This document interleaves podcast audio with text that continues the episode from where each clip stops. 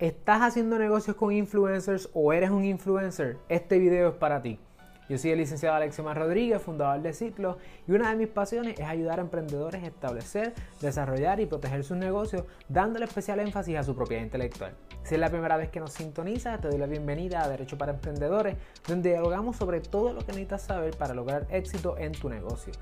De paso, no olvides suscribirte, darle like a este video y buscarnos en las diferentes redes sociales. De esa forma puedes gozar de mucho material gratis y que te puede ayudar a echar tu negocio para adelante. Comenzamos.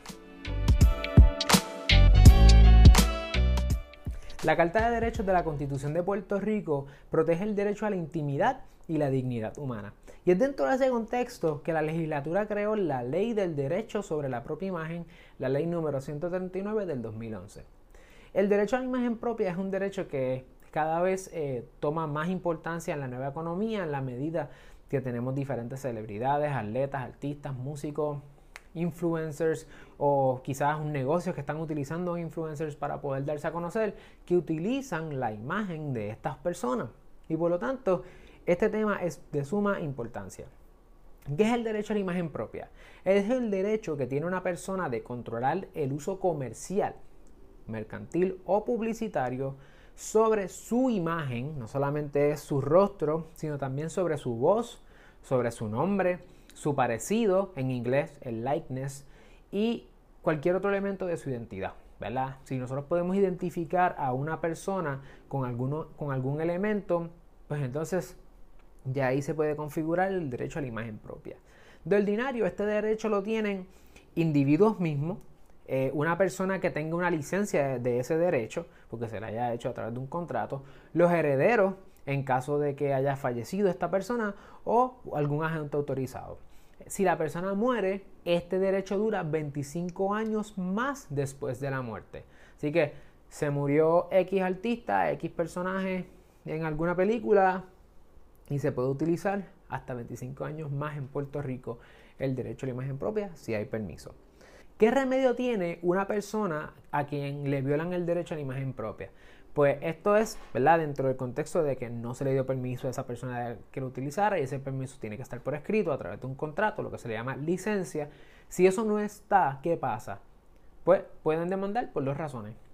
solicitar un interdicto, que es decir, un cese desista, un injunction, no puedes utilizarla más, o también y, ¿verdad? Podría ser una de las dos o podrían ser las dos, daños. Así que Daños de que, bueno, pues utilizaste mi imagen, vendiste unos productos, etcétera, y en ese caso eh, hiciste esas ventas utilizándome, me tienes que pagar. Cuando no aplica el derecho a la imagen propia, cuando se utiliza la imagen de una persona en escenarios tales como lo siguiente: reportaje noticioso, es una expresión política, una transmisión de un evento deportivo o artístico. Hace un año y pico yo estaba en Washington DC viendo un juego de NBA y estaban transmitiéndolo por TNT. Entonces cuando me di cuenta que estaban allí transmitiendo, pues empecé a hacer así, a moverme como un loco y a hacer bailes, etcétera, para que me vieran en televisión. Pues yo no tengo un derecho a la imagen propia ahí, ¿verdad? Porque eso es un evento público donde yo pues aparecí. El derecho a la imagen propia es un derecho que tiene una persona comercial, ¿verdad? Que no utiliza en su imagen para vender un producto o para un anuncio, pero no afecta en estos otros momentos. Tampoco se puede utilizar si te están utilizando para una sátira o alguna parodia, en donde el propósito principal del uso no es comercial ni publicitario. Tampoco aplica cuando el propósito es de criticar o hacer un comentario, ya sea académico o investigativo, siempre que lo que se diga, ¿verdad?